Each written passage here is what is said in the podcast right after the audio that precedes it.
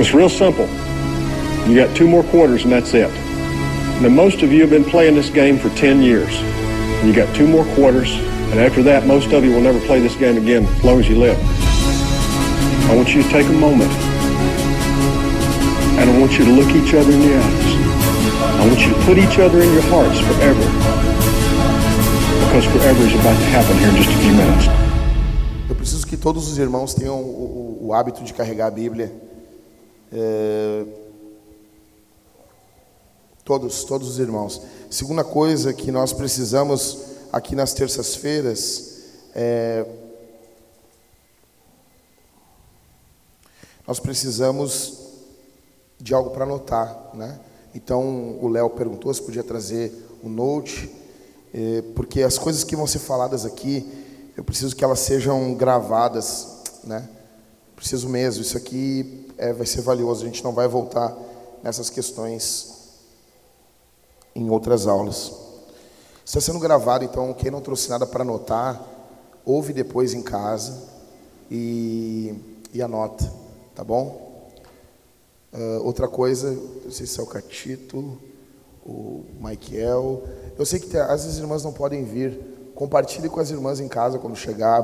Bota o áudio. O Cris vai, vai upar, acho que hoje ainda, o áudio da, da aula 1 e da, e da aula 2.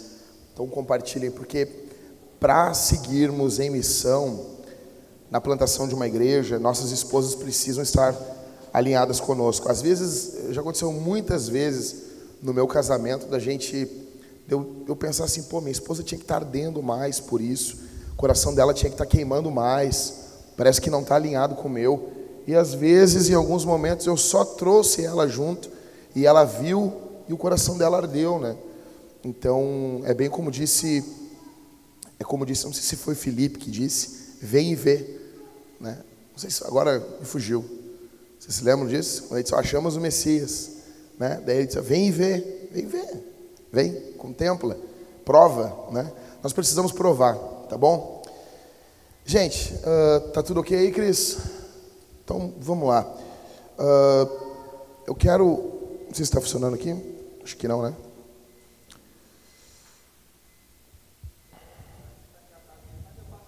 Hum, tá aqui. Não, não, não. Pega aqui, ó. Que isso, hein? Alcança ali, por favor.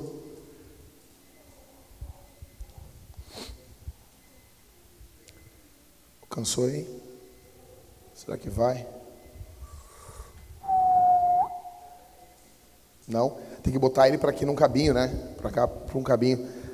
Eh, não tem aí?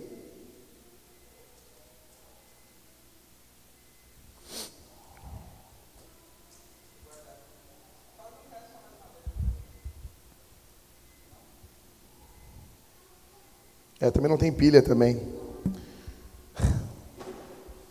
Fica complicado.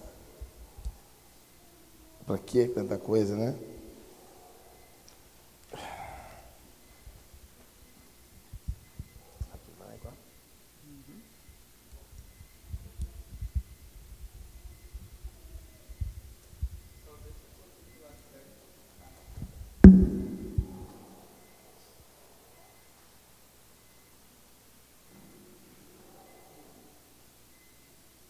vai explodir aqui.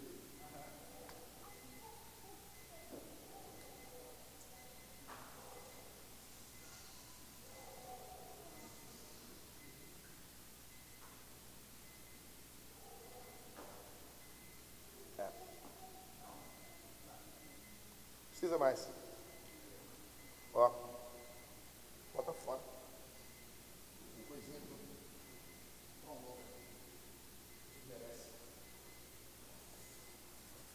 Tá?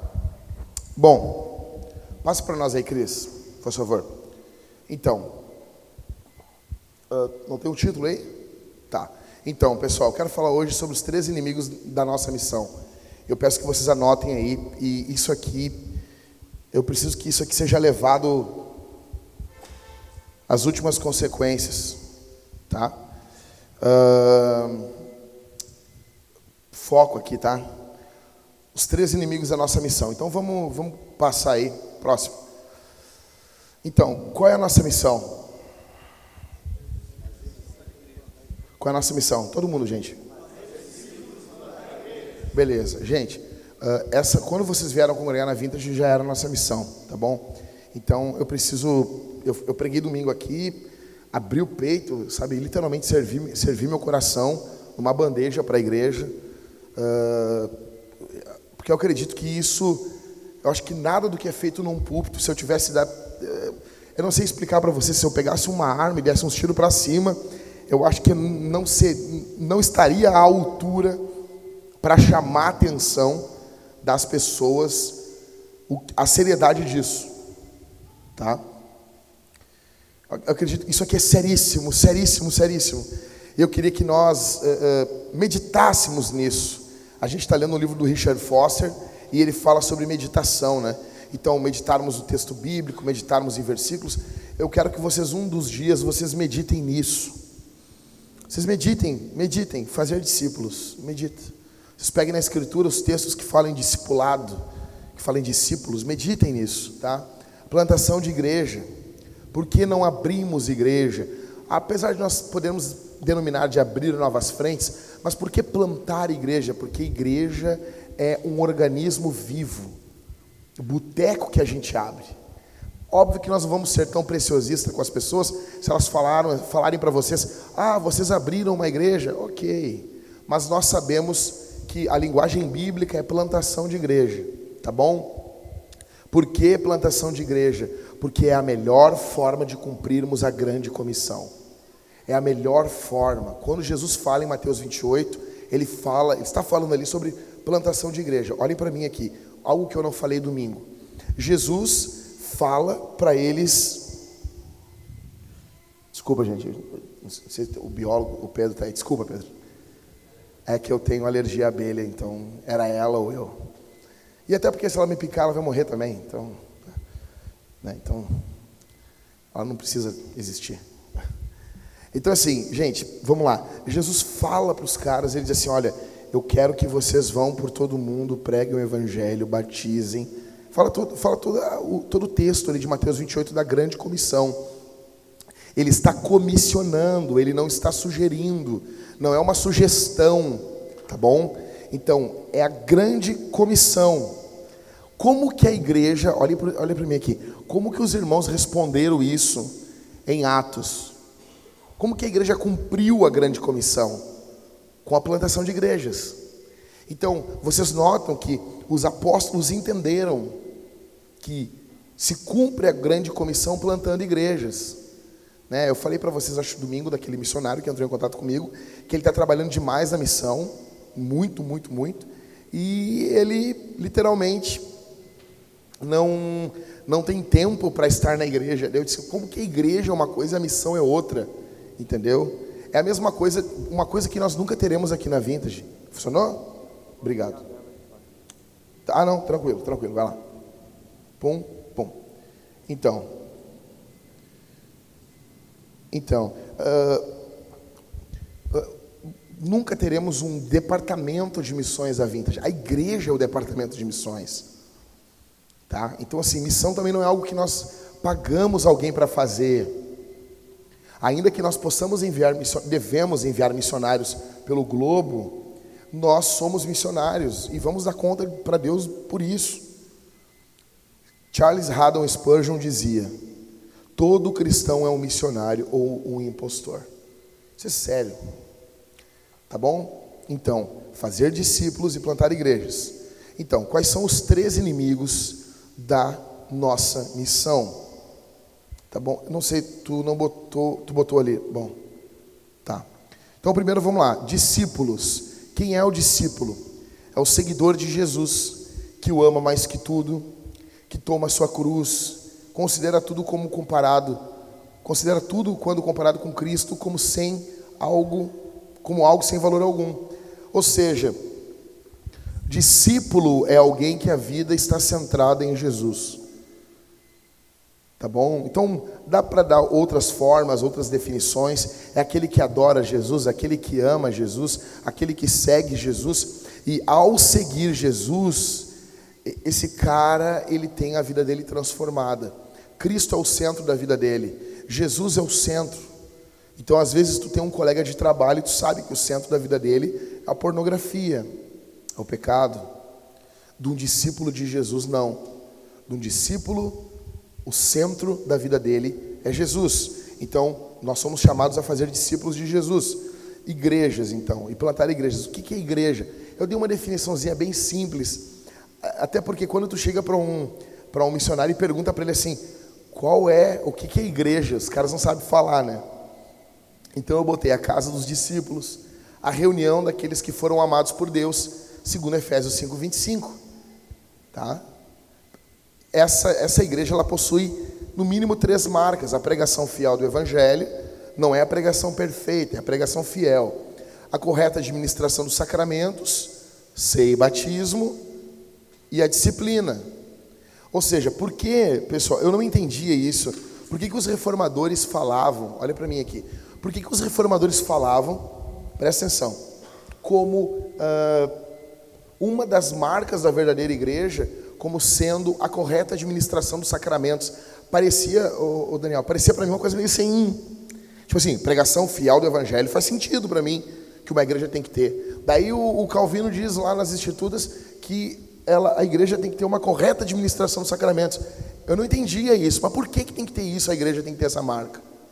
Até que eu entendi, não me lembro quem me contou, eu ouvi ou eu li ou em algum lugar, que a ideia, acho que foi o próprio Vinícius do, do Voltemos o Evangelho.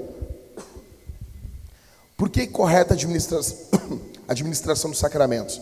Porque no batismo está claro quem entra para a igreja. E no, na ceia está claro quem continua na igreja. Então, a igreja, na hora do batismo, ela testemunha: ei, o Pedro é nosso membro. Ei, o Leandro, a partir de agora, é, é nosso membro.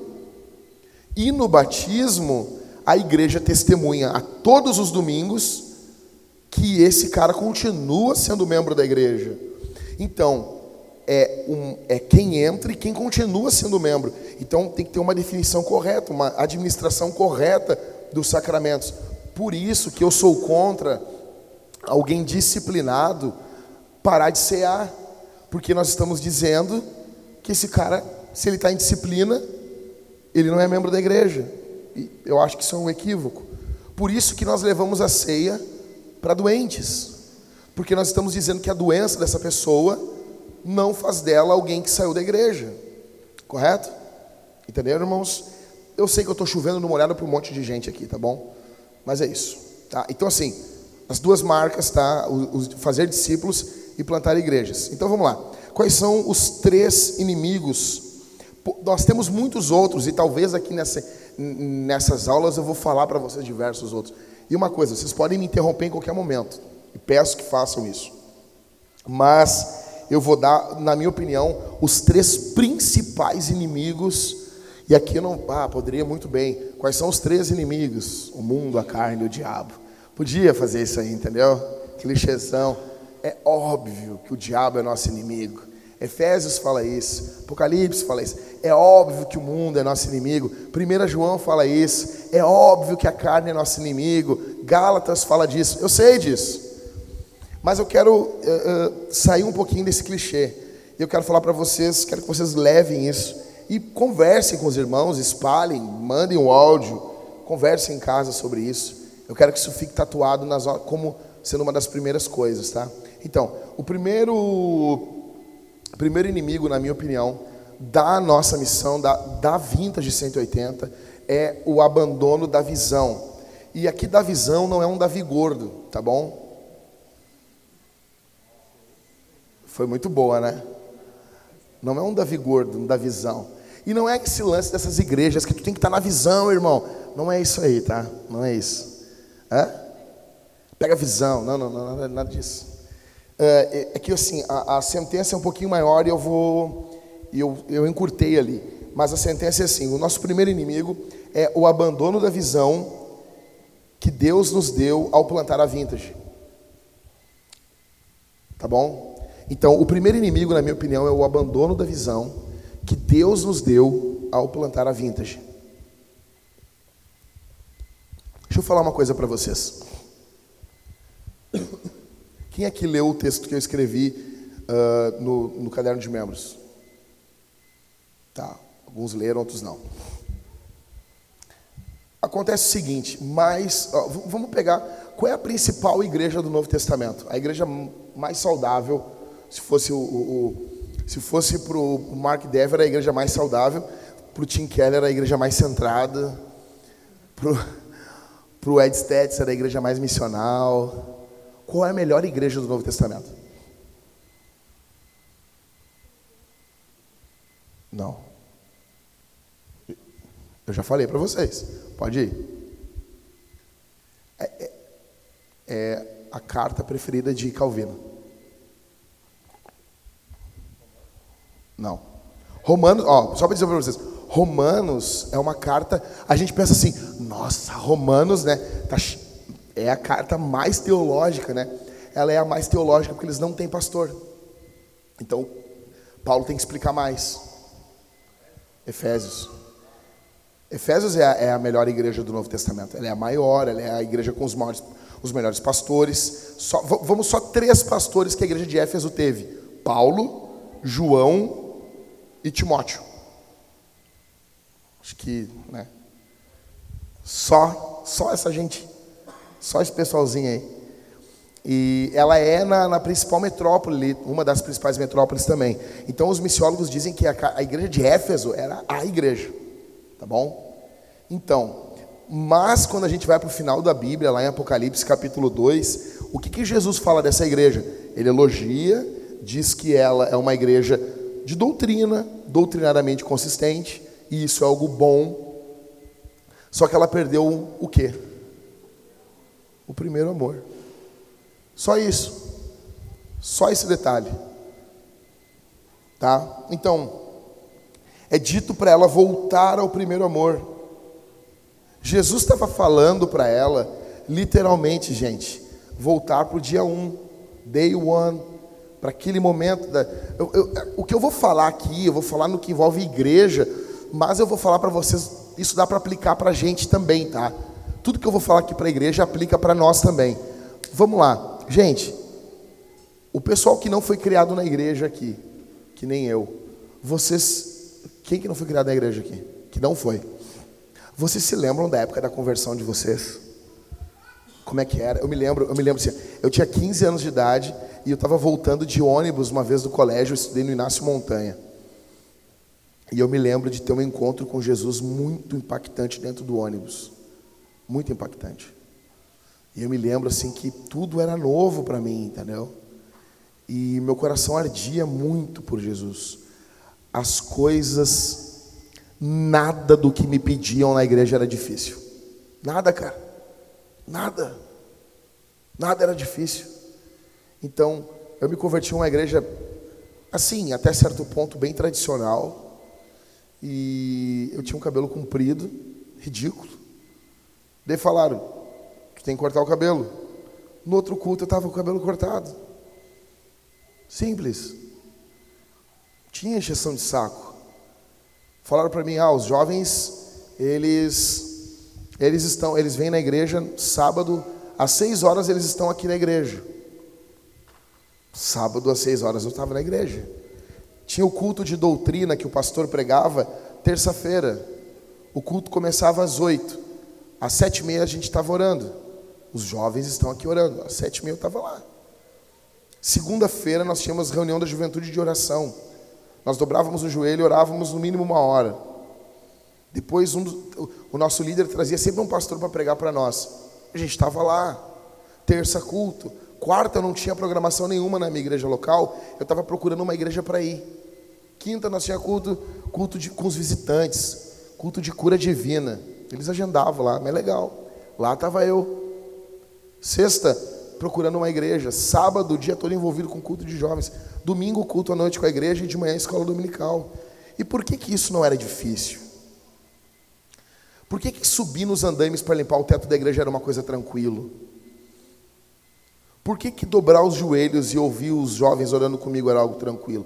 Por que, que hoje as coisas são diferentes? Porque muitas vezes nós abandonamos aquele primeiro amor. que quem não servia Jesus e não vem de uma família cristã, sabe muito bem do que eu estou falando. Não que quem nasceu na igreja não sabe, mas às vezes não teve uma conversão tão dramática. Então, Jesus estava dizendo para a igreja de Éfeso que eles deveriam voltar para aquele primeiro amor, para aquele dia um, aquele sentimento poderoso, onde nada é empecilho, nada é grande o suficiente para sequer nos fazer murmurar. Aquele sorriso, sabe, misturado com alegria. E aqui, gente, aqui eu me transporto não apenas para o primeiro dia da, das, da nossa conversão, mas para o primeiro dia da vintage.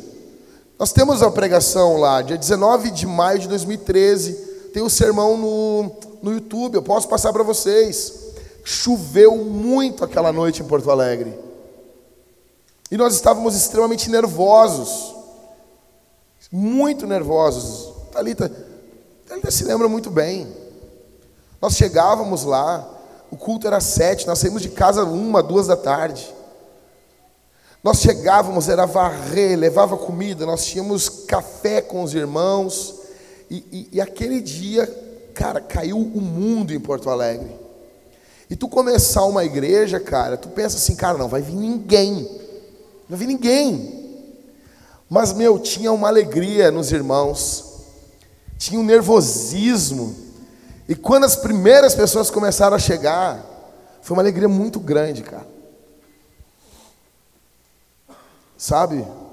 Ver o que Jesus estava fazendo. E eu me lembro como se fosse hoje, a gente cantou os louvores. Nós, aí quando nós assumimos o púlpito para pregar, esse púlpito aqui, esse púlpitozinho de madeira. Me lembro de abrir a Bíblia em Mateus 16, quando Jesus fala: Edificarei a minha igreja e as portas do inferno não prevalecerão contra ela. E pregar esse texto naquele dia. E, e por uma jesuicidência, o dia era dia de Pentecostes, dias, dia que Deus, dia que o Espírito Santo inaugura a igreja no Novo Testamento. A pergunta assim: qual, qual era o sentimento naquele momento? Qual era? O que, que a gente sonhava lá em maio de 2013? O que pulsava nos nossos corações? Gente, nós não tinha um real. Eu tinha acho que uns 600 reais no bolso de um, de um dinheiro que eu peguei uh, de uma empresa, e era o dinheiro que, que custou para arrumar a iluminação da igreja. Lá foi o dinheiro. Por que, que isso não custou para a gente? Porque o dinheiro naquele momento era menos valioso do que algo, tinha uma coisa que valia mais. Nós não tínhamos nada, mas Deus chamou a gente, a gente tinha Jesus. No... Gente, deixa eu dizer uma coisa: a nossa igreja foi plantada do zero. Do zero. Hoje em dia, isso, cara, plantadores de igreja, eles estudam esse tipo de casos. Igrejas plantadas do zero. Porque normalmente, às vezes, o plantador vai com um grupo base, com uma ajuda de uma igreja mãe. Nossa igreja começou com membro 1 um, membro 2. A Thalita e eu, nós dois, primeiros membros da igreja.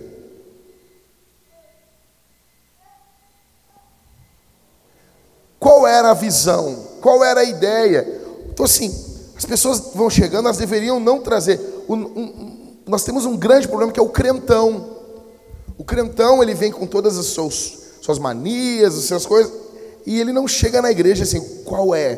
Qual é a visão da igreja? O que, que Deus mandou essa igreja fazer? Então, deixa eu dizer uma coisa. Lá, desde o primeiro dia, nós tínhamos o sonho, eu vou falar aqui para vocês, de ser grandes. Nós tínhamos um sonho e temos esse sonho ainda. Só que, deixa eu dizer uma coisa para vocês. É vergonhoso dizer isso. Por duas razões. Primeira razão, tu aparenta que tu é orgulhoso, ganancioso. E se tem uma coisa que a geração pós-moderna quer aparecer, é humilde. Nossa geração quer aparecer humilde. Então, eles vão falar muito contra. Aí grande não é grande só no poder, é grande em número. Vou dizer para vocês, coisa que eu compartilho com a minha esposa. Para mim, a vintage só vai estar tá boa o dia que nós tivermos 365 pessoas sendo batizadas por ano, o equivalente a uma pessoa por dia, que é o que o Novo Testamento nos mostra que ocorreu em Atos. Todos os dias acrescentava o Senhor aqueles que iam sendo salvos. Tinha batismo na igreja todos os dias. Então, nós sonhávamos ser uma igreja grande. Pulsava isso nos nossos corações. Sonhávamos com uma igreja enorme, com mais de mil membros, mas com uma pegada de igreja pequena. Essa era o que sempre esteve no nosso coração. Não é uma igreja pequena, com jeito de pequena, e nem uma igreja grande, com jeito de grande. É uma igreja grande, mas com uma pegada de igreja pequena. Eu creio que a igreja do Novo Testamento era desse jeito. Eu creio que as melhores igrejas do mundo que já foram plantadas tiveram essa marca. Grandes, porém pequenas. Eles, essas igrejas carregam o melhor da, das igrejas grandes: estrutura, dinheiro, ministérios diversificados. Então, com uma igreja grande, nós vamos ter algum irmão que sofreu com, com pornografia, ele vai ter um ministério com homens que sofrem com isso. Nós teremos um ministério com mulheres que são solteiras, que perderam, o marido foi embora e as abandonou. Nós teremos um trabalho assim. Nós teremos ministérios muito mais diversificados na igreja. Quanto maior a igreja, maior a diversidade de membros. Logo, maior a diversidade de ministérios. Segunda coisa, nós teremos poder financeiro para questões sociais mais urgentes. Tim Keller diz que uma igreja ela passa a ter poder financeiro social para ajudar quando ela passa dos mil membros. Ela tem condições de chegar, vamos fazer isso hoje. A partir de hoje nós vamos fazer o culto com as pessoas de, de cabeça para baixo. Ela faz. Agora nós vamos, ó, seguinte, nós vamos ajudar esse tipo de gente. Ajuda.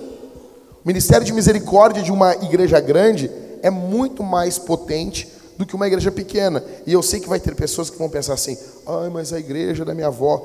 Óbvio que ajuda duas, três, quatro pessoas, mas não de forma consistente. Então, o melhor das igrejas grandes, estrutura, dinheiro, ministérios diversificados, juntando com o melhor das igrejas pequenas, comunhão, amizade, calor humano, vida. O Darren Patrick diz no Plantador de Igrejas, O Homem, a Mensagem e a Missão, ele diz que quanto maior a igreja fica, menor ela tem que ser. Então, gente, só que assim, para que essas coisas ocorram, nós precisamos que volte sempre ser dia 1 um na vintage. E nós não podemos abandonar. A primeira coisa que eu vejo assim é nós, é, é, é nós e com o tempo nós vamos ser tentados a fazer isso. Grandes igrejas, corporações, famílias, ministérios, homens, mulheres, nós somos tentados a, a, a, quando passa o tempo, desviar o nosso projeto. Por que, que a gente existe? Entende? Passou o tempo, o que nós queríamos lá atrás era outra coisa, hoje é outra, e amanhã é uma outra onda, uma, um outro querer. Isso é um perigo. Então eu acredito que o primeiro inimigo nosso é abandonarmos a visão que Deus nos deu na plantação da vintage. Nós devemos lembrar lá de 2013, o que, que a gente queria com, com essa igreja? O que, que nós queríamos? É, é olhar para a cidade e ver a cidade sendo tocada por Jesus. É pensar na cidade sendo redimida. É pensar numa igreja que alcança de fato a cidade. Então, acredito que, gente, a gente pode até existir, mas nós não vamos estar seguindo na missão que Deus nos deu. A gente pode até existir. Vamos estar aqui, vamos ter CNPJ, vamos ter as coisas, mas e aí? Aí hoje a ideia é apenas isso, é apenas aquilo, é apenas ter poder. Então a gente negocia com políticos, a gente negocia com pecadores para que eles sigam com seus pecados no nosso meio. Entende? E deixa eu dizer uma coisa para vocês. Cara, muitas coisas ocorreram para que a gente abandonasse isso. Eu me lembro que quando no primeiro, no segundo culto, eu comecei, no segundo culto de domingo da Vintage, eu comecei uma série de sermões. A nossa mensagem é Jesus. Cada domingo eu pregava uma, algo sobre Jesus. Ele, Jesus como homem, um outro domingo Jesus como Deus, no outro domingo Jesus, por que, que ele nasceu de uma virgem, por que, que Jesus, o que Jesus veio fazer na terra, e mensagens sobre, é cristologia na prática. E eu me lembro que irmãos assim foram ficando perturbados. Eles diziam assim: Ah, mas por que, que tu não prega algo mais. com mais fogo? E eu vou dizer, gente, eu sofro de um grande problema porque quem é pentecostal às vezes me acha muito fraco, muito, muito, muito, muito sem chama. E quem é tradicional me acha muito pentecostal. Entendeu? Ah, eu sou morno. que droga. Então, gente, me lembro, e cara, nós perdemos gente de dízimos alto, alto, algo que era muito importante para nós lá no primeiro ano. Mas nós não abandonamos a visão. Então eu peço assim, qual é a nossa ideia? Nós queremos alcançar pessoas. Nós não, porque quando eu falo números, às vezes as pessoas ficam com vergonha de dizer isso. Ah, uma vergonha, eu falei acho que só uma, né? A segunda vergonha que as pessoas têm é porque daí quando tu não consegue, daí fica, fica escancarado que tu fracassou. Entendeu? Já notou que tem muitas pessoas que dizem assim: não, eu não quero ser pastor. É porque talvez nunca vai ser, daí ela tem vergonha de dizer, entendeu? Tipo, entende? Uma vez um cara falou para mim: não, porque eu não quero ser pregador. O cara falou para mim. Eu disse: não, cara, é, porque tu nunca vai ser, é por isso que tu não quer, entendeu? Tu tem vergonha de, de, de falar que quer e nunca ser. Então a gente está aqui literalmente, gente, abrindo o peito. O que, que nós queremos? alcançar pecadores. Jesus veio ao mundo para alcançar pessoas. A igreja, quando ela é saudável, ela cresce. Se ela é saudável, ela vai crescer. Vou dar um exemplo. Imagina a minha filha, eu, eu, todo dia 10, dia 11, entre dia 8 e dia 12, eu levo minha filha no pediatra. Ela faz aniversário, mêsversário dia 10, né? Então, levo no, no pediatra. Aí o pediatra sempre vê o tamanho dela, vê o tamanho da cabeça, que não para de crescer, vai vendo o tamanho dela, né? Deu com a cabeça aí? É. E o pediatra sempre mede a cabeça dela, o pediatra vai anotar no. E ele, não, acho que eu anotei errado. Ele volta lá e diz, ó, oh, cresceu. Então, cara, imagina só tu ter um filho, teu filho não crescer. Teu filho não cresce. Aí tu Tu usa qual desculpa? Não, ele não está crescendo porque eu sou um pai fiel. Eu sou um pai fiel. E porque eu sou um pai fiel, ele não cresce. Gente, já viram essa historinha alguma vez na igreja? Já viram isso? Essa igreja não cresce porque ela é fiel, ela tem Bíblia. Sabe? Aí botem aquele meme, pregando promessa, um monte de gente entrando, pregando mentira, meia dúzia entrando. Olha, o caminho é estreito, mas a igreja do Novo Testamento ela era grande. 3 mil se converteu, depois 5 mil, depois uma multidão incontável. Mas a gente não quer entender que às vezes falta poder enquanto pregamos, enquanto cultuamos. Falta, falta uh, algo atracional do Espírito Santo. É muito mais fácil a gente botar na conta que a gente é fiel biblicamente do que que a gente é infrutífero. Então, não abandonem. Nós queremos ser uma igreja para além de nós. Nós queremos ser uma igreja missional que fala a linguagem do pecador. Então, assim, querem. Beleza. Qual é a nossa visão? Peguem a nossa, nossa confissão de fé e olhem lá. Nós somos cristãos, nós somos evangelicais, nós somos missionais, nós temos uma visão reformada da salvação. Está tudo lá. O que, que nós não somos está lá. Então, se queremos seguir uma, uma confissão de fé, ela não pode para nós ser apenas tipo um documento que a gente apresenta para o não cristão.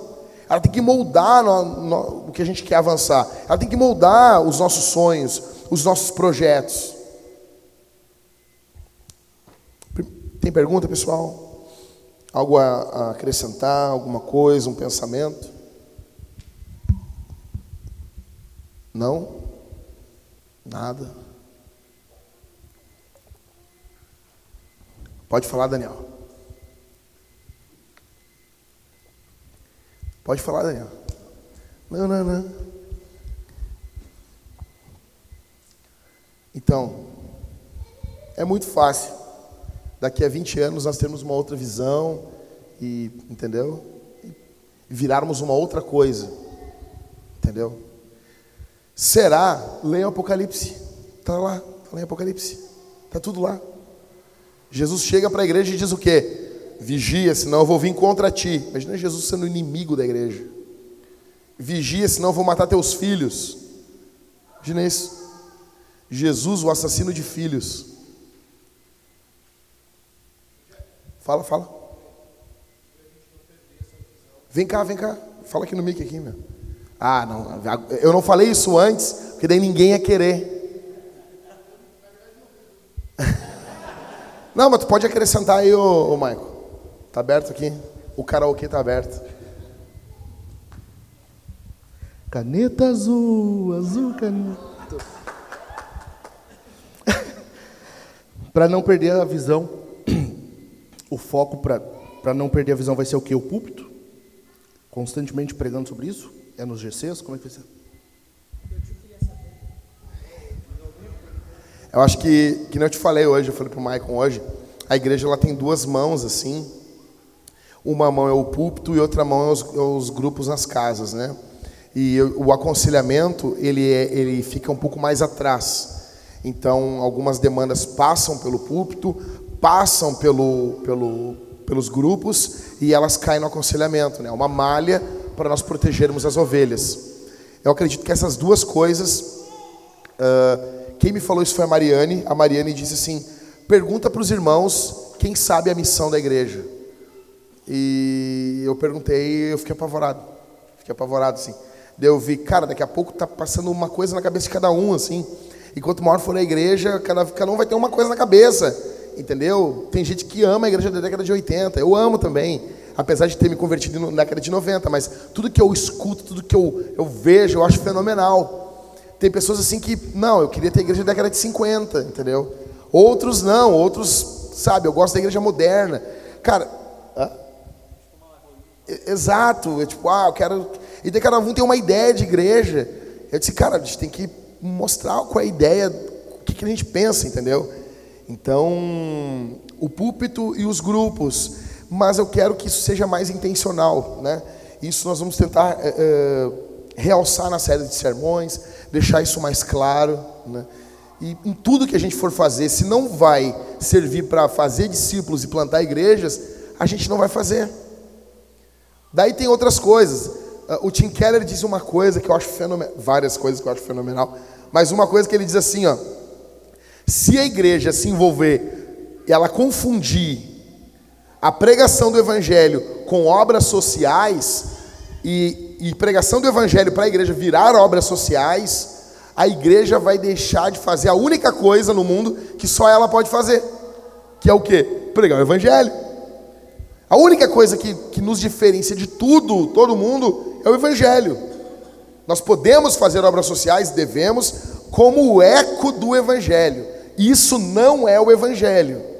Evangelho não é o que fazemos, Evangelho é o que Jesus fez. Tá? Então, assim, púlpito, grupos, mas isso não ficando só na cabeça, gente. Isso tem que cair no nosso coração. Isso tem que cair, sabe, na essência da gente. Isso tem que descer, isso tem que nos corroer. Isso tem que ser nossa paixão, entendeu? Sabe, em tudo, nos aconselhamentos, nos relacionamentos, enfim. Tem bicho aqui, ó. Os bichos muito loucos, hein? Te repreendo. Tá? Beleza, gente? Então, lembrarmos, precisamos. Eh, por que disso, gente? Porque, cara, quando tu começa. Deixa eu falar uma coisa aqui. Tu começa a plantação de uma igreja, tu começa com uma visão, cara. Uma visão assim, tipo assim, bah, cara. Eu me lembro que eu olhava assim, ó, eu olhava minha mulher, olhava o Pedro, Tiago e João, os irmãos que estavam com a gente, eu imaginava uma igreja cheia cantando, louvando a Jesus. Eu imaginava batismo sendo acontecendo, acontecendo enquanto a música, os irmãos cantavam. Eu imaginava que cada vez que levantassem um irmão, as pessoas vibrariam. Eu imaginava pessoas estudando a Bíblia, imaginava os pais uh, com a Bíblia aberta e com a mão na cabeça dos seus filhos, da sua, da sua esposa, do, da sua família, enfim, cara. Eu imaginava isso, isso não existia, cara. Isso não tinha, meu. Isso não tinha. Eu imaginava uma igreja, a gente falando de forma aberta no púlpito, sabe? E deixa eu explicar, cara, a gente começou a igreja desse jeito porque a gente não tinha nada a perder. Não tinha nada a perder. Cara, quando tu não tem nada para perder, meu, tu... daí agora a gente já tem alguma coisinha para perder. Daí a gente já começa a se acovardar. Né? Porque antes não tinha nada, daí tu aí, cara, eu vou dizer assim, cara, eu vou dizer, como pastor, eu faço o meu melhor trabalho quando eu não tenho nada a perder. Quando eu, não, quando eu, me, eu me sinto, eu não sei explicar, mas eu, os guris que estão mais tempo comigo sabem, eu tenho uma hora, estou solto, estou solto, assim, solto, ninguém me segura, entendeu? Estou livre, assim, livre, livre, sem, cagando, assim, literalmente. Aí eu vejo que eu, que eu sabe? E como diz o Bill Hybels no livro do Evangelismo, cara, esse livro todos os membros têm que ler. Ele tem uma frase no começo do livro, ele diz assim, que nós devemos sair da nossa zona de conforto, é mais ou menos assim, e entrar no desconhecido, porque pelos meus estudos é ali que Deus faz o seu melhor trabalho. Quando a gente entra no desconhecido, a gente sai da zona de conforto, a gente vai conversar com alguém que nunca falou com a gente, a gente pergunta, a gente fala. É nesses momentos que Deus faz o melhor trabalho dele. Tá bom? Então, a primeira marca para mim, abandonar a visão, porque eu acho que a visão Uh, e deixa eu explicar uma coisa, gente. Uh, Deus guia o povo na Bíblia por homens, entendeu? Então isso, a, a visão é dada por plantador, sabe? Cara, Deus quer isso para nós. Nós começamos e eu creio uma coisa que Deus está confirmando isso, nos dando gente. A gente tá, não está aqui à toa, entendeu? Eu acredito que esse lance de fazer discípulos e plantar igrejas não é uma coisa assim, ah, bobagemzinha. Eu creio que o Espírito Santo está dizendo, é isso que eu quero. E quanto mais nós nos desviarmos disso, menos teremos os recursos que Deus quer nos dar. Quanto mais fincarmos os pés nisso, mais uh, uh, o céu vai, vai concorrer, vai, vai, vai nos ajudar. Mais haverão coincidências. Tá bom? Dúvidas? Não? Beleza, a gente tem a visão, né? Aí, para mim, eu acho que o segundo inimigo Pode botar um embaixo do outro, Cris, se tu puder. Faz favor. Segundo, acho que o segundo inimigo nosso seria a covardia. E ele é, para mim, uh, ele é algo seríssimo, porque assim, Deus dá uma visão e, e Ele exige da gente que a gente coloque aquilo em prática. E eu me lembro que um pastor amigo meu de não é meu amigo, não, um conhecido meu. Amigo é uma coisa muito séria. Mas um pastor conhecido meu, da Serra, ele veio falar comigo uma vez apavorado. Ele disse: Tu é louco, meu. Tu é louco. Eu, por quê, meu? Meu, e se essa igreja não der certo, com que cara tu vai ficar? Assim. Tipo, a motivação do cara, o que motivava ele a, a dar os passos é a vergonha. Vergonha. A vergonha trava a gente. O medo, a covardia. E deixa eu explicar, como eu falei aqui, no primeiro ponto, no finalzinho, é, abrindo esse segundo ponto. Cara, deixa eu dizer uma coisa para vocês. Líderes covardes são um câncer. E nós queremos curar a igreja. Líderes covardes são um câncer. Na minha opinião, a covardia ela, ela, ela é um câncer em empresas, em famílias, e na igreja, então, a gente está lidando com a eternidade, é uma coisa muito séria. Muito séria. Eles desmotivam a tropa. Eles botam as pessoas para baixo. Tu, cara, deixa eu dizer uma coisa para vocês. Meu, quantas vezes, cara, e às vezes vocês têm amigos covardes, e vocês estão anos e anos com eles. Eu aprendi uma coisa, eu tenho 37 anos, eu demorei muito para aprender isso. Minha esposa foi usada por Deus por me ajudar nisso. A literalmente decidir parar de andar com algumas pessoas. Parar de andar. Então eu tinha amizades de anos assim, de anos e anos e, e eu via que eram amizades, eu vou usar um termo da moda, mas azar. Eram amizades tóxicas. Eram pessoas que, sabe, estava tudo sempre errado, tudo eu parei de andar com essas pessoas. Foi uma benção. Foi libertador. E uma, uma, o ano passado, até o, acho, não sei se o Rodrigo estava junto, eu mostrei lá em casa para a Thalita, acho que foi para o Rodrigo e para a Jéssica, uma mensagem de um desses, meu, meu, um antigo amigo meu, tentando vir falar comigo, daí eu encontrei ele, aí vamos encontrar, vamos se encontrar, né? Daí eu até pensei que ele estava com câncer, porque precisa ser sexta-feira. Eu disse, nossa, o cara vai morrer, não vou falar com o cara. Fui, encontrei ele no Bourbon, aí ele veio, ele abriu o peito assim, ele, pô, cara, eu te magoei, não sei o quê. E daí eu disse, eu disse, eu, disse, eu quero te pedir perdão. Ele falou. Daí eu disse para ele assim, perdão pelo quê? pelo quê? Me conta aí, pelo que eu pedir perdão? Dele, ah, cara, eu não gosto de racionalizar. Daí eu, daí na hora, não dá, não tem condição. Daí eu disse, não, cara, a gente tem que racionalizar. Tá, se tu não lembra, eu vou te falar. Daí eu puxei a lista assim. Alguém pode dizer, bah, mas você é mágoa? Não, cara, honestidade. A gente vai pedir perdão, tem que saber por quê. A gente faz isso direto no nosso casamento. Chego, meu amor, quebradão, me perdoa, meu amor. A Thalita assim, Perdão pelo quê? Perdão pelo quê, né, amor? E vice-versa também.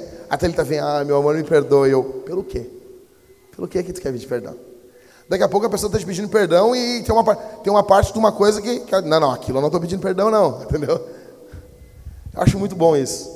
Daí ele, o rapaz veio, falou, falou, falou, falou. Eu disse, cara, ó, aconteceu isso. Eu falei assim, tu fez isso, isso, isso, num período da plantação da igreja eu da Vintage, né? É, isso, isso, isso, isso. Cara, a gente era muito amigo. E, velho, pra mim, a gente tava subindo o Everest. E tu simplesmente me largou lá de cima, cara. Eu entrei em depressão, fiquei mal. E ele, pô, cara, me perdoa. Não, tá perdoado, cara, vai em paz. Só, só que a gente nunca mais vai andar junto, eu falei para ele. Nunca mais. E daí, eu, eu, sei que no Brasil isso soa um troço assim. E eu não era assim, tá ligado? Fiquei assim. Eu, eu, eu defendo que isso tem que ser assim. Existem coisas que não vai ser amigo de todo mundo, assim, né? Então, tipo, não vai ser uma coisa, tipo, nossa, o cara tem que visitar minha casa. Eu disse, não, é uma pessoa que, para mim, para conviver, para abrir o peito, ela é uma pessoa perigosa. Tu confia, tu abre o peito, tu, quando vê o cara, hum, o cara fez inúmeras postagens fazendo trocadilho com o nome da Vintage, rindo da igreja, e, e um cara que era, pô, o cara, o cara tava junto comigo, entendeu? Então não dá para mim. Eu acredito que são coisas perigosas. Deixa eu dizer uma coisa para vocês. Esse tipo de amizade, de relacionamento, de desencorajamento, ele é terrível, ele é demoníaco. Ele é mundano. Então, eu creio que o que às vezes nos impede, nos impede de colocar uma visão que Deus nos dá em prática é a covardia. E tem pessoas que nos ajudam a sermos covardes. Então, eu quero ressaltar aqui: líderes covardes são um câncer. São um câncer pessoas que travam o andamento da obra de Deus. E quanto, gente, eu, eu queria ter fogos de artifício, eu queria dar um tiro de metralhadora, assim que nem o Rambo no Rambo 2, para chamar a atenção do que eu vou falar agora. Quanto maior a igreja fica, mais ela terá pessoas corajosas e covardes também. E nós teremos líderes covardes no nosso meio. E nós precisamos de discernimento para os expulsar em nome de Jesus. Eles não podem estar na liderança. Vou dar um exemplo para vocês. Juízes. Abra a Bíblia aí.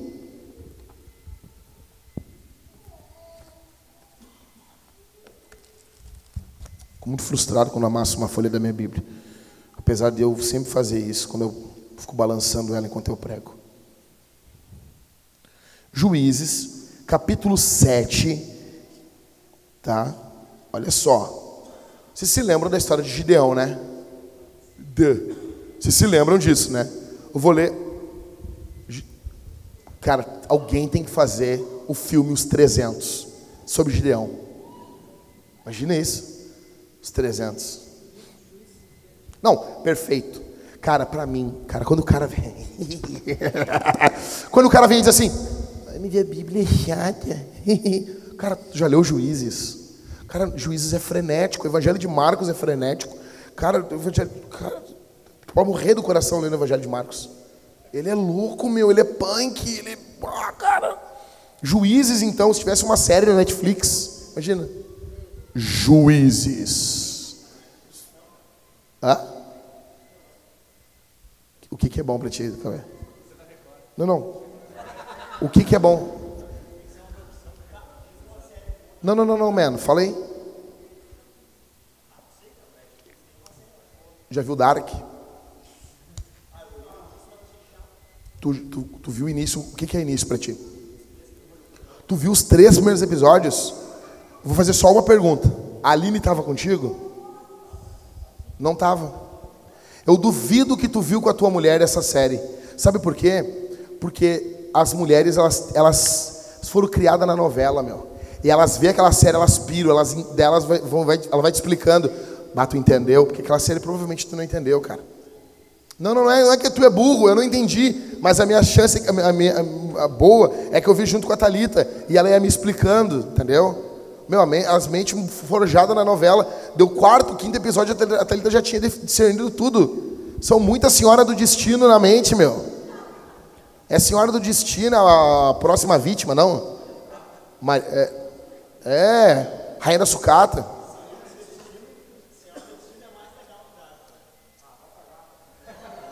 Quem é que falou isso aí? Ô Daniel, vai cagar. Muito bom a escola de líderes da Vintage. Tá, voltando então, para juízes. Vamos lá, verso 1. Então Jerubaal, isto é, Gideão, acho fera esse nome, né? Gideão ou Jurubaal. Muito bom. Se levantou de madrugada e todo o povo que com ele estava e acamparam junto à fonte de Harod, de maneira que o arraial dos midianitas ficava ao norte deles, no vale perto do monte de Moré. O Senhor disse a Gideão: é demais o povo que está com você, para eu entregar os midianitas nas suas mãos. Israel poderia se gloriar contra mim, dizendo: A minha própria mão me livrou. Presta atenção aí, gente. Portanto, anuncia ao povo o seguinte: quem estiver assustado e com medo, saia da região montanhosa de Gileade e volte para casa. Então, 22 mil homens voltaram e 10 mil ficaram. Tinha 32 bonecos, 32 mil bonecos. Aí tu imagina isso, cara. Tu imagina, na cabeça de Gideão, não passa que tem cara com medo, né, meu? Vocês imaginam isso? Aí imagina assim, quem é covarde, ó, volta. Aí 22 mil negros levantando, e tu, que isso, velho? Os caras indo embora, assim. Meu, isso é muito louco, cara. Por que, que os caras tinham que ir embora, meu? Porque tu imagina, velho, quem é que viu as quem viu filme de, de guerra já aqui, cara? Filmes antigos de guerra. Antes da Revolução Industrial, né? Esses filmes que os negros tinham, cara, não tem, meu, não tem. É. É, cara. É falanges, defesa e coisa, e, meu, vamos lá. Imagina tu esperando. Quem aqui. Quem viu o gladiador aqui? Na hora que eles vão. Que eles vão na hora que eles vão entrar no Coliseu e fica aquele barulho ali, catito, é bum, bum, e tem um cara na fila assim, o cara tá mijando, nas, se mijando assim, todo louco de medo assim. Pai, meu, imagina um covarde no meio, cara. Esse cara desencoraja os outros. Aí Deus fala o quê? Manda embora. É muita gente. Eu vou fazer uma pergunta. Os covardes fizeram falta aqui. Mas são 20 mil bonecos. Não, é isso? 22 mil. 22 mil caras, meu. E eles não fazem falta. Nós não precisamos dos covardes. Gente, no mundo que a gente está vivendo, isso é chocante, assim, ai, mas ele está falando que não sei o quê. Não, mas na Bíblia é muito normal isso. Fala, fala. Ele não tem coragem, ele não tem, ele não é, ele, ele, ele qual identificar, como tu identifica um, um covarde? Eu posso resumir numa coisa para ti, ele não coloca em prática a visão que Deus deu. Tá? Mas se eu pudesse resumir, assim, resumir uma coisa, Deus dá uma visão para ele, ele fica assim. Bah, hã?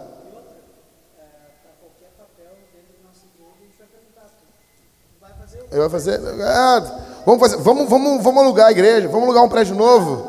Não, às vezes um cara é corajoso, mas ele, ele tem. Não, vamos cuidar disso, beleza, isso é uma outra coisa. Mas é sempre isso aí, não, entendeu? Tu entende? É, uma coisa é zelo, cara, mas sempre dando para trás. Mas principalmente o eu diria assim, cara, é aquele cara que tem milhares de ideias, mas ele não faz nada, ele não faz nada. Vou dar um exemplo. Tipo, pá, pá queria uma igreja assim, passou o tempo não plantou. Bah, queria um, uma empresa assim, não abriu. Bah, um casamento assim. Bah, aquela guria lá, sabe? A Mary Jane. Ah, a Mary Jane, eu queria namorar com a Mary Jane. Você entende? Tipo assim, não conversou, não chamou, não falou, não trabalhou, não pregou, não plantou. É covarde. Ele até tem aquela ideia, ele sabe, mas ele não faz, entendeu? Fala, Mateus.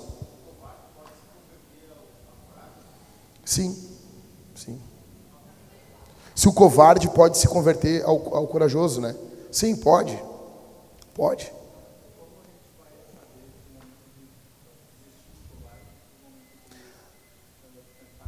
O covarde, ele, o lugar dele não é na liderança. Ele primeiro tem que ser corajoso. Mas se a gente notar depois, e o cara mesmo admitir, bah, eu sou covarde, ele tem que pedir para sair. É porque às vezes a pessoa pode admitir isso, entendeu? Eu sou covarde. Fala mesmo. Liderança. Eu ia entrar agora. Eu ia entrar aqui também. O membro covarde ele é um câncer no meio da igreja. A Bíblia mesmo diz, né, que tipo, os covardes vão ficar de fora. E daí a gente faz bar, a gente faz, nossa, várias coisas para não, não é bem esse covarde que vocês estão pensando aí. Ok, gente, tipo, pessoas que têm medo em pregar o evangelho, é, tem mais medo do, da sua posição, sua imagem ser arranhada pelo mundo do que do, do, do que o que Deus está pensando dele. Eu vou dizer para vocês, cara, tipo, eu, eu chego a acreditar que quase, quase sempre aquele covarde que nunca é despertado, esse cara pode nunca ter nascido de novo. Não estou dizendo que todo mundo, tá? Então assim, cara, não adianta, Deus nos chama, a gente está no mundo, o mundo é mau, o diabo existe. E não estou falando que pessoas corajosas não passam por momentos de medo, não estou dizendo isso. Não quer dizer assim, bah, não, vamos mostrar medo aqui na, na reunião de líderes, aqui, não. Não, não, não, não. Vai, tu vai ter momentos de medo, Maiquiel, Catito, Rodrigo, Pedro, Leandro, Cauê, todos nós teremos momentos de medo. Só que o medo não nos paralisa, não nos consome, não define o que nós vamos fazer. Nós não fazemos as coisas pautadas no medo, entendeu? Então, tipo, cara, a covardia é algo terrível. É preferível termos menos do que termos mais, só que covardes. Então, cara, é, a covardia ela te impede de seguir o que Deus te mandou fazer. É fato. É fato, gente. Gente, deixa eu dizer uma coisa para vocês. Quantas pessoas vocês conhecem que diz que tem um chamado missionário? Vocês não conhecem ninguém. Hã? Perfeito, Mateus. Como tem mendigo missionário, né? Pessoal, vamos ir se servindo. Não dá para só o Daniel comer, entendeu? Não dá. Não dá. Vamos, vamos Vamos fazer um pausa aqui. Não, não, com certeza, Daniel. Só tu vai comer os outros, não. Estou brincando contigo. Pessoal, vocês querem ir pegando lá e vindo para o banco? Pode fazer isso aí. Tá, nós vamos bater uma foto com, com, com o Leonardo. Então ele está preocupado com isso. Vão, vão pegando ali, gente. Vão levantando e pegando ali. Pode pegar, Cauê. Pode pegar, Cauê. Vai lá.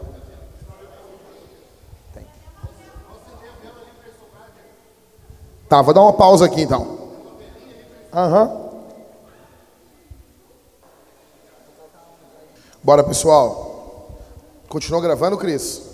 Aí depois só fatia. Bola. Isso aí.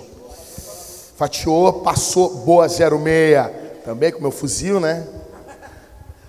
Com meu fuzil fica fácil. Boa, boa. Fatiou, passou.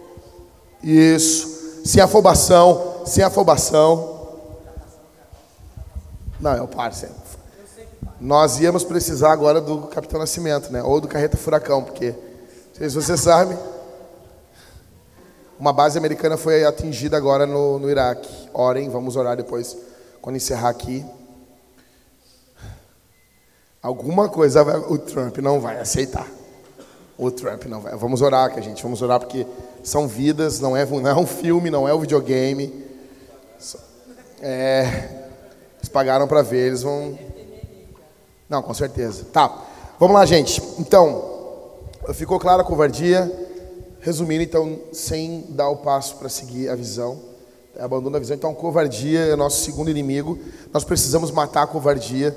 Gente, o, o, o, o Cauê, o Cauê, o...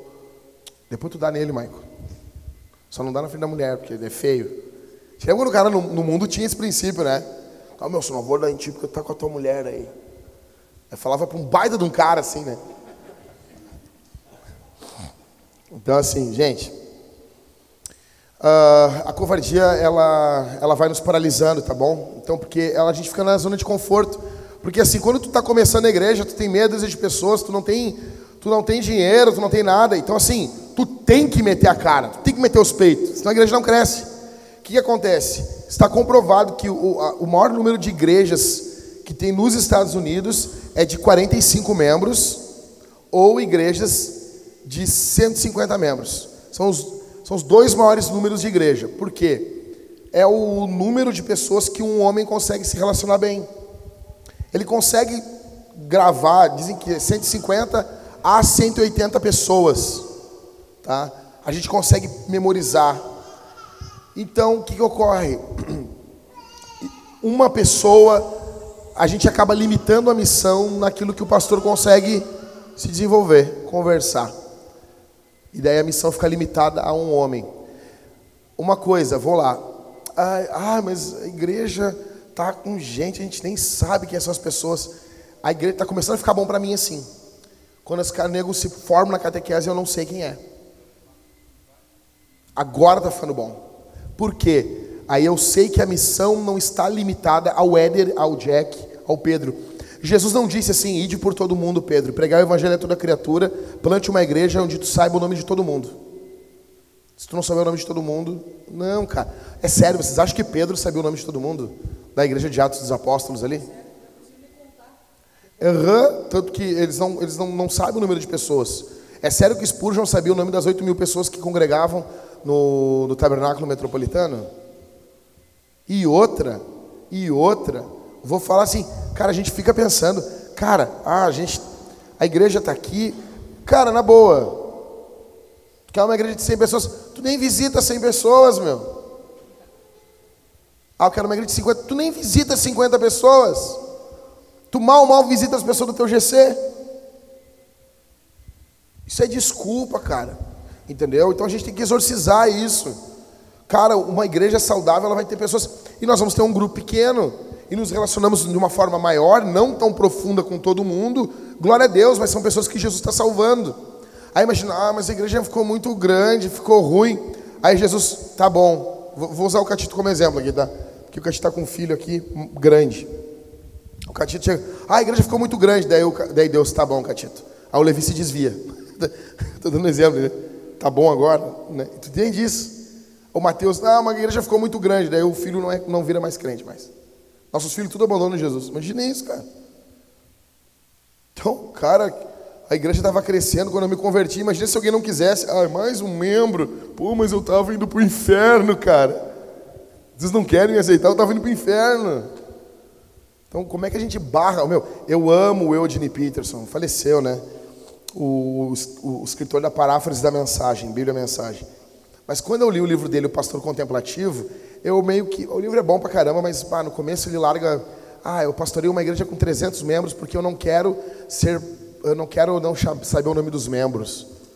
Eu. Ah, que nojo que eu fiquei assim. Jesus, esse não é um alvo do evangelho. Né? Então vai ter várias postagens agora. Por que ter uma igreja com 500 membros se pode ter duas com 250? E, e isso soa tão bonito, né? Soa tão lindo, soa tão piedoso. Mas é tão mundano porque a Bíblia não fala sobre isso. É tão mundano isso. Então, se tivermos grupos grandes e grupos pequenos, as pessoas continuarão se sentindo em uma igreja pequena. O segredo está nos grupos caseiros serem bem feitos. Tá bom? E uma coisa que o pastor Daniel falou hoje no nosso grupo lá, eu achei fenomenal aquilo, gente. Conta aí o negócio da. O que, que eh, faz a questão dos grupos pequenos terem sucesso que a questão não é nem tanto teológica em si. É, foi feita uma, uma pesquisa, né, e eles constataram que o que dá o crescimento, né, o desenvolvimento do, dos grupos pequenos nas igrejas, não está ligado diretamente ao perfil do líder, né, a, ao conhecimento, a, a, a desenvoltura que o líder tem ou, ou não tem, vamos dizer assim, né? mas eles perceberam que os, os grupos de maiores sucesso nas igrejas era aquele grupo onde o líder ele tinha no mínimo uma hora e meia de devocional diário, envolvendo oração, leitura da palavra, meditação, tudo aquilo que a gente está vendo já no, no livro A Celebração da Disciplina. E, inclusive, intencionalmente ele apresentava membro a membro diante de Deus, nas orações dele. Esses eram os grupos de maiores sucesso, independente da característica de liderança do líder. Te lembra que eu botei no grupo lá? Ai, tem mais uma coisa. E a Thalita chegou lá na hora e eu falei que eu me esqueci. Te lembra disso? Me lembrei agora. Me lembrei. Meu, seguinte, nós tínhamos uma definição de GC que nós colocávamos no no boletim.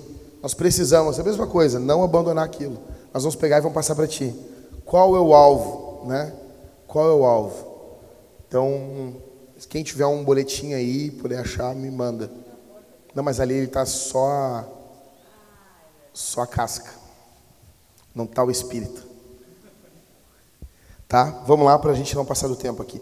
Beleza? Então, segundo inimigo e terceiro inimigo, na minha opinião, que nós precisamos abandonar, então, é incompetência. Mandou? Boa, valeu. Valeu, valeu, valeu, valeu. É. Então, cara, não adianta a gente. Daqui a pouco a gente ensina um cara, cara, cara segue, ah, vamos seguir na, na, na pegada da vintage. O cara não é covarde, mas o cara não tem competência. Cara não tem competência. O cara é um incompetente. Tem muito fogo, tem muito ânimo. É o Pará do Grêmio. Quem se lembra do Pará? Hã? Era o melhor jogador do Inter, jogava do Grêmio.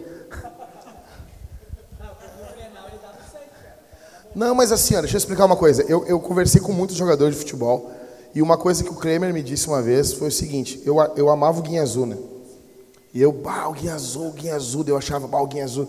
Daí o Kramer disse: Ô Peixe, vou te falar o seguinte, ó, ninguém suporta o Guinha Azul.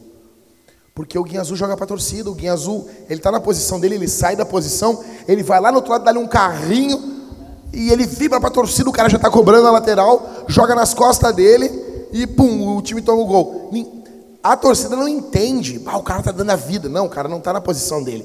Ele saiu, deixou a posição dele sem ninguém, tocaram onde ele não estava e o time fez o gol. Mas ele estava lá vibrando com um carrinho. O Pará dava um carrinho, jogava a bola pela lateral e vibrava. Cara, quem não faz gol é o que sobra, né? Entendeu? Então, assim, o que, que acontece? Dá para ter jogador mediano, tipo assim, 95. Vou citar futebol para vocês entenderem. Quem, quem, quem conhece? Senão eu posso explicar melhor depois. O Grêmio tinha um jogador chamado Goiano. Para mim, foi um dos melhores jogadores do Grêmio. Ele era, ele era o que está lá em 1 Coríntios 15. Firme, constante, sempre abundante na obra do Senhor. Ele era um cara mediano. Ele não era um cara... Ele não, ah, ele não era o Jardel, ele não era o Paulo Nunes. Mas ele nunca deixava a gente na mão. Tá? Agora, uma coisa é tu ter um cara mediano. Outra coisa é tu ter um Pará no teu, no teu time. Que é quem? Tem muita vontade não, Bressan nem isso tem. Quem é o Marcelo Oliveira do Grêmio? Não. Lateral. O queixo, o cara recuado. O cara, o cara recuou a cara, tem a cara assim com o queixo para frente porque recuou a cara para trás. Hã? O, o, quem do Inter? O Wendel. Eu nem sei quem é esse cara. Deve ser uma bosta. Né? Então, vontade não dá. Vamos lá. Então não dá para a gente manter, ah, nós, somos, nós, somos, nós somos covardes. Cara, deixa eu, vamos lá. Por que, que nós precisamos de competência? Primeiro, porque Deus nos deu um livro. Então, se Deus, Deus podia falar com a gente de diversas formas, Ele escolheu a principal forma que Ele fala conosco é através de um livro. Então isso, isso nos revela que Ele quer que nós amemos ler. Então, para o cristão não gostar de ler é pecado. Segundo, Ele nos deu dons. O que, que são dons? São ferramentas que nos capacitam. Ele nos quer capacitados. Ok? Vocês concordam com isso? Por isso que não dá para aceitar, gente. Não dá para aceitar, tipo assim, ah, vai naquela igreja, o pastor é uma benção, não sei o quê. Mas o cara não sabe pregar. Não sabe. Ah, o professor lá do, da IBD é um, um amor, ele busca as crianças casa por casa. Mas a aula é uma bosta. Ou seja, ele está fazendo algo bom, mas só isso não dá tem que ter competência. Deus nos deu dons. Outra coisa que Deus deu para gente, uma coisa fenomenal: chama-se cérebro. Ele deu um cérebro. Cada um tem um. Pode usar. Deus nos deu a lógica. 1 Timóteo capítulo 3, Tito capítulo 1 fala sobre as qualificações de um líder, ou seja, envolve também qualificações cognitivas. O cara tem que ter condição, velho. O pastor Leão foi lá e ele assumiu a igreja. E ficaram bravos porque ele tirou um fanho, uma fanha que cantava no culto.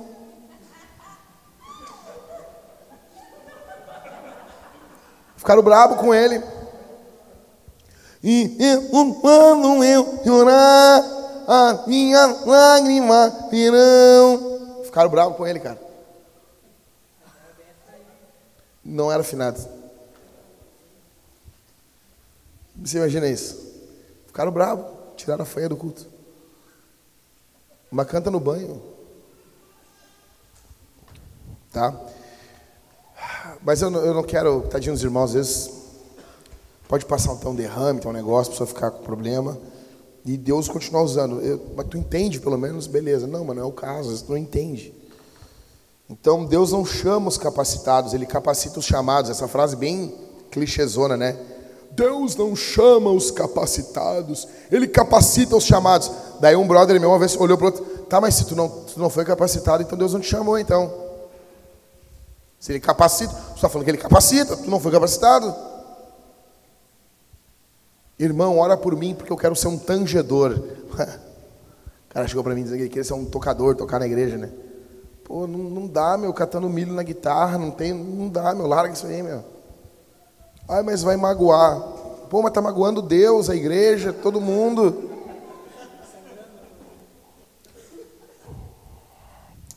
Então, gente, precisamos de gente capacitada. E aqui não é gente gabaritada, não é aqui nós precisamos de uma igreja de Augustos Nicodemos, não, não, não, não. Não é isso. Não é isso. Nicodemos é, é, tem um dom de mestre, é uma bênção, só que não é isso que a gente precisa, não, cara. Então, assim, que nem eu falei aqui para uma irmã, eu creio que ela tem o dom de profecia aqui na nossa igreja. Eu já falei com ela três vezes, a última agora foi mais firme. Eu falei, isso é sério, irmã, eu não estou brincando. Falei com ela, ah, tem um dom de profecia. E as pessoas vêm, eu tenho um dom de profecia. Beleza. O que, que tu estudou sobre o teu dom? Porque as pessoas acham que na Bíblia o dom é uma coisa só mística. É óbvio que envolve inspiração, é um dom de inspiração. Mas ele não é uma, não é uma coisa pagã. Então dá para tu estudar sobre o dom, sabia disso, né? O que nos difere do paganismo é isso. O paganismo não estuda, o paganismo é só de fio, entendeu? Nós não. Aí eu falei para ela: olha, eu tenho uns 4, 5 livros para tu ler sobre dom de profecia, para tu usar o teu dom bem. Então, alguém aqui tem, eu tenho o dom tal, tal. Tu estudou o que sobre o teu dom? Entende? Isso é fundamental. Fundamental. Tem um texto que Paulo fala para Timóteo, se não me engano, é que ele manda Timóteo pregar bem. Né? Que Timóteo tem que pregar bem, pregar direito. O texto no grego, se não me engano, cara, faz tempo isso que eu estudei isso mas o texto fala de um corte de um costureiro, que é um corte reto. O alfaiate fazia um corte reto no, no tecido, era um corte sem erro. Esse é o termo no grego que Paulo fala para Timóteo. Então, assim, o que, que eu queria que a gente pensasse hoje, entendeu? Que o nosso tempo, os nossos talentos e finanças, eles são doações que os discípulos fazem para que novas igrejas sejam plantadas. Tempo, talentos e finanças a começar por nós. Nós temos que ser o exemplo. Gente, se, olha para mim uma coisa. Em 2013 nós não tínhamos um pinto para dar água e a gente plantou uma igreja. Imagina agora. Mas sério, eu estava pensando em casa. A gente se acadela demais. Não tinha um pinto para dar água, não tinha um dinheiro para comprar uns churros. Acabava o culto e ia para casa. Não tinha dinheiro para comer uns churros. Nós plantamos igreja, gente. Tinha um gol 90 quadrado queimando óleo. Imagina hoje. Só existe uma razão para não avançarmos: nossa covardia. Essa mania de manter o que a gente tem. Temos que manter. Temos que manter, não podemos perder. Nessa ânsia, a gente acaba se tornando Babel. Vamos ficar juntinho aqui. Gente, nós temos que pegar, orar assim, enviar, cara. plantar, começar outros trabalhos, outras frentes em outros lugares. Eu lembrei de uma coisa que. Sobre dinheiro, uma vez eu falei para o Jackson, por que, que a gente não junta dinheiro? Não sei se te lembra disso, Jack. Porque é, tu pode pensar assim, pô, agora a gente tem uma entrada maior, nós temos mais membros, por que, que a gente não junta dinheiro, não guarda, compra coisas à vista, é, investe e guarda esse dinheiro para comprar um prédio, para comprar um terreno, etc, etc. Tu pode responder essa pergunta, Jackson? Fala o que tu falou para mim da outra vez. Porque dinheiro de igreja é para girar. Igreja tem que gastar. Dinheiro de igreja é para girar, não é para ficar parado. É para gastar, para torrar. Entendeu? A igreja arrecada para botar dinheiro. Então, assim, por isso que eu falei domingo sobre o estilo de vida, não ser o estilo de vida simples. Por isso que o pai perdiz, é estilo de vida de guerra. Porque, assim, estilo de vida simples nunca vai fazer tu comprar um tanque de 8 milhões de dólares. Como é que é o nome que os caras falam? Eles não falam tanque, né? Eles falam carro de combate. Carro de combate. É. Então, tu nunca, no estilo de vida assim, mas no estilo de vida de guerra tu compra.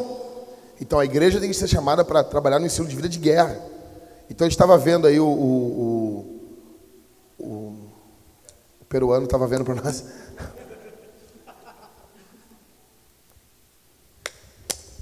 o teto da igreja aqui. Tá, eles estão vendo para nós. É, cara, desculpa, não é que eu não vocês, eu esqueci o nome do Leandro. O Leandro foi todo magoado comigo. Nossa. Meus pais esquecem o nome dos filhos, troca o nome do chama, vai chamar, chama por último. Não sei se a mãe. A mãe do cara. Não é que a mãe não ama, que, não, que o pai não ama, nossa. Então, imagina, nós vamos botar um teto aí. Cara, na igreja é tudo gasto, cara. Ah, dependendo do teto, vai pagar 50 pau. É isso aí, num prédio grande, não tem. As pessoas, ai, 50 mil. Tá, mas tu quer que pague o quê, meu? Tu quer botar o quê aí, meu? Tu quer que pague 125 reais? Parcelar em duas vezes ainda. Que mundo a gente está vivendo? Precisamos de som, cara. Precisamos de som decente, entendeu? Então, o estilo de vida de guerra, meu. Estilo de vida de guerra, entendeu? Nós precisamos disso, tá? Precisamos. Gente, eu queria que te conversasse, assim. Não vou me alongar, já estou terminando. Mas quero saber de vocês aí. Como é que, como é que, como é que tá esses desafios, GC e coisa? Tem alguma coisa urgente para nós orarmos? Não? Ok? Tudo ok? Precisamos de mais líderes. Vocês veem chamadas de líderes de outras pessoas? Nos falem. O pessoal que está aqui, que não está trabalhando efetivamente na liderança, nos diz: pô, queria trabalhar nessa área, queria fazer isso. O máximo que vai ouvir é não. Máximo, vai ouvir: ah, temos outra área para ti, temos outro trabalho, precisamos disso. Entendeu? Precisamos de honestidade, gente, entre nós. Então, assim, gravem isso. Fala, meu amor, fala. plantar igrejas.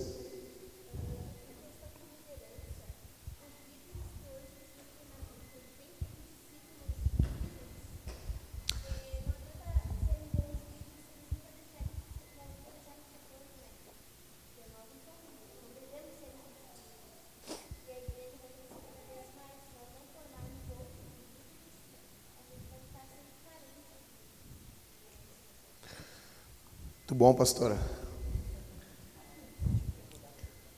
Muito bom. Não, é isso aí. É, se a gente tem. Se os líderes têm feito mais líderes, né? A gente tem batido isso muito dentro do, do trabalho, né? Quer falar alguma coisa aí? Fala aí, cara. Fala comigo. Fala aí.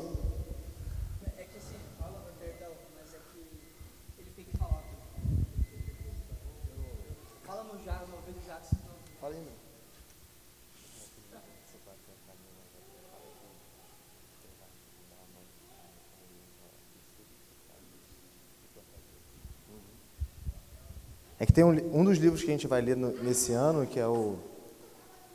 É? O Discipulado Centrado no Evangelho? Não?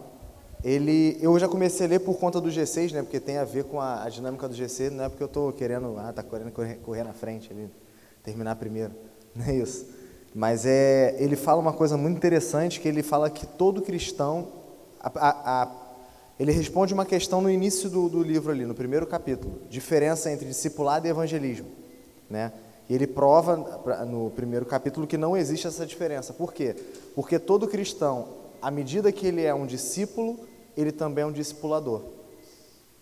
Entendeu? Então, o cristão ele tem exatamente, ele tem que estar sempre vivendo dessa forma. Então, a nossa missão ela poderia até ser escrita dessa forma, né? Qual a nossa missão? Fazer discípulos que fazem discípulos e plantar igrejas. E o, o Keller ah, teve uma missão, ela é uma missão, ah, eu não sei se ela é chinesa, japonesa, mas é uma igreja nos Estados Unidos que é a que mais planta igrejas. E a missão deles é plantar igrejas que plantam igrejas. Nós podíamos ter uma missão assim, discípulos, ah, fazer discípulos que fazem discípulos e plantar igrejas que plantam igrejas. Já muda aí, já muda aí para nós aí. Porque isso é um, é um alvo, né? Tu, tu não pode. Por exemplo, a igreja do Keller, ela ajudou a igreja do, do Ricardo Agreste aqui no Brasil. E o alvo é o seguinte: qual o alvo quando eles ajudaram? A Redeemer, a igreja lá da, da- de Nova York, ajudou eles em Campinas e disse: quando vocês tiverem três, quatro anos, vocês vão, vocês vão ajudar mesmo dinheiro outra igreja. E essa igreja vocês vão botar na prensa para eles ajudar outra igreja. E assim foi, cara, entendeu? Então, fala, Tiagão, fala aí.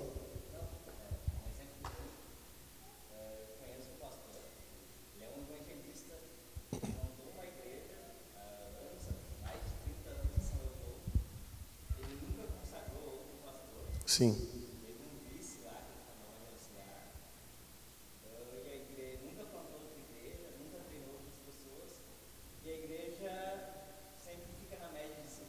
Uhum. Uhum. Uhum. Ele é um bispo.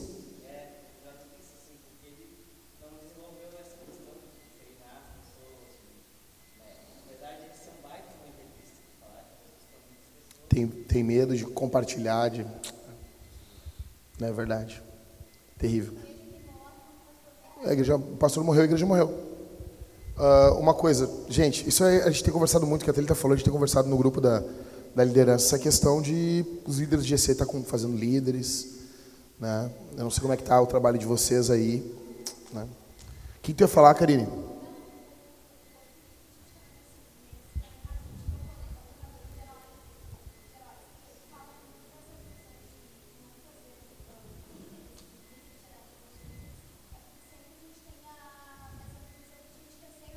Exatamente. E não o outro, seu herói.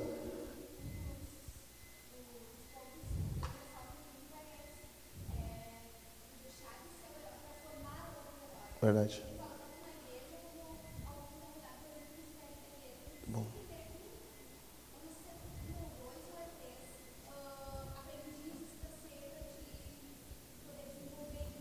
E nós vimos, a Thalita e eu vimos esse cara pregando os principais pontos do livro lá no, na conferência CTPI ano retrasado lá.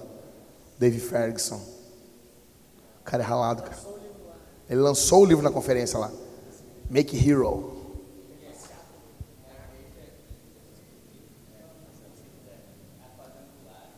Sim.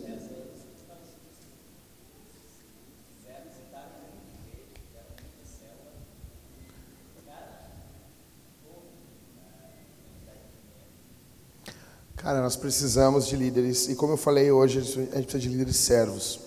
Perguntas? Alguma mais uma palavra? Cauê, quer falar alguma coisa? Maicon? Liscano? Pessoal, pessoal aqui? Catito? Miquel? Não? Isso aí? V- vamos orar então? Vamos orar? Vou ficar de pé, gente.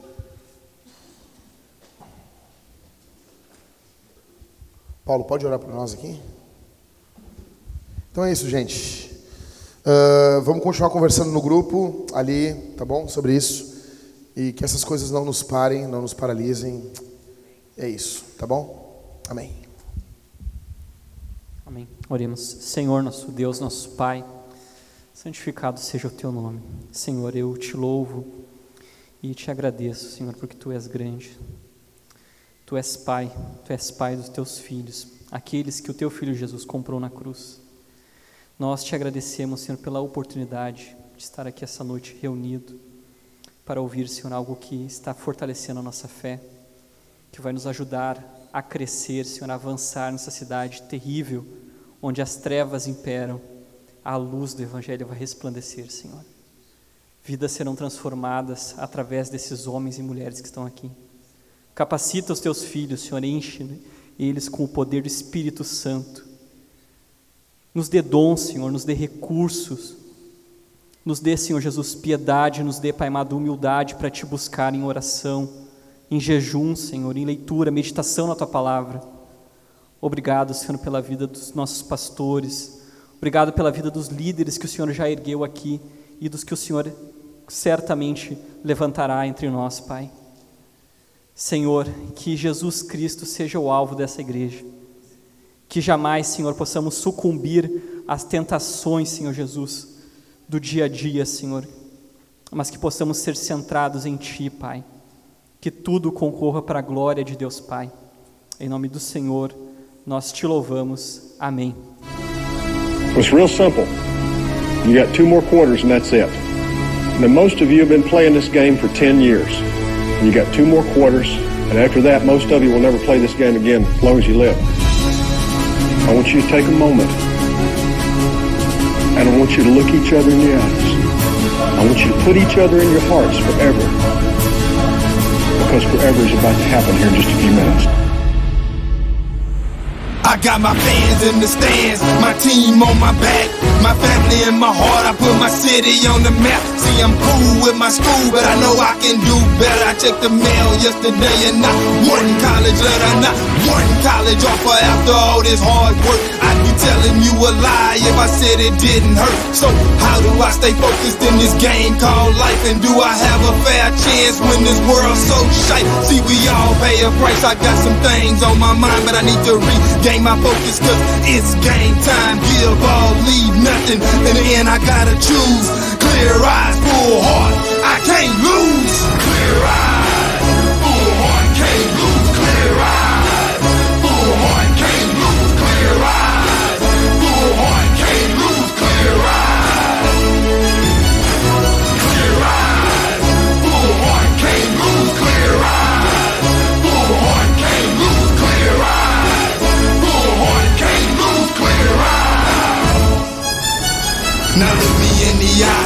put your hand in mine. Whatever's about to happen right here in this moment of time. So let's draw a line right here in the sand. And let me say that on this very day is the day that we took a stand. Cause not just a game, it's more than a game. It's more than the hurt, it's more than the pain. It's more than the glory, it's more than the fame. This right here is about legacy, man. So it's bigger than me, it's bigger than us. We can lose sight in the midst of the fuss. Let's slow it down and take it in. Enjoy this moment. What's the rush? They wanted bad, but we wanted more. This is what we've been waiting for. With tears in our eyes, we let our hearts roar. Unleash war when we walk out this door. We won't be delayed, we won't be denied. In the end, we won't be refused with clear eyes, a full heart. There's no way that we can. Clear eyes.